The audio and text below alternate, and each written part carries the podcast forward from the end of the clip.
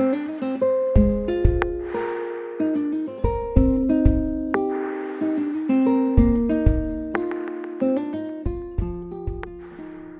écoute tout de suite le souvenir d'Élie Martin Charrière, batteur de jazz.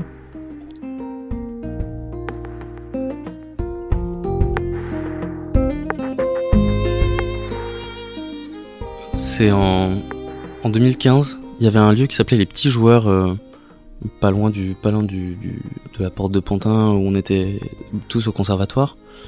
Il y avait des jams tous les tous les mardis soirs ou toutes les deux semaines, je sais plus exactement. Et il y a un soir où Carl-Henri Morisset, Étienne Renard euh, et Melvin Marquez, euh, on était on était là-bas, on a joué.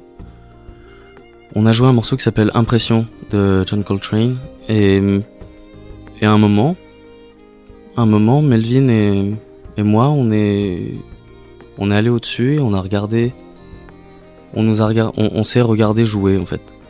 C'est-à-dire que je regardais le saxophone de Melvin, je voyais tous ses doigts bouger et toutes les phrases qu'il jouait.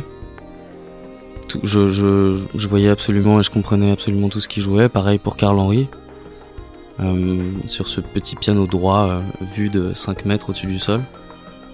Et euh, pareil pour Étienne. Et, euh, et Melvin, il était assis au-dessus et puis il m'attendait et, et on a regardé pendant jusqu'à la fin du morceau et ensuite euh, une fois que ça s'est terminé, on est redescendu sur terre et on est allé pleurer dehors.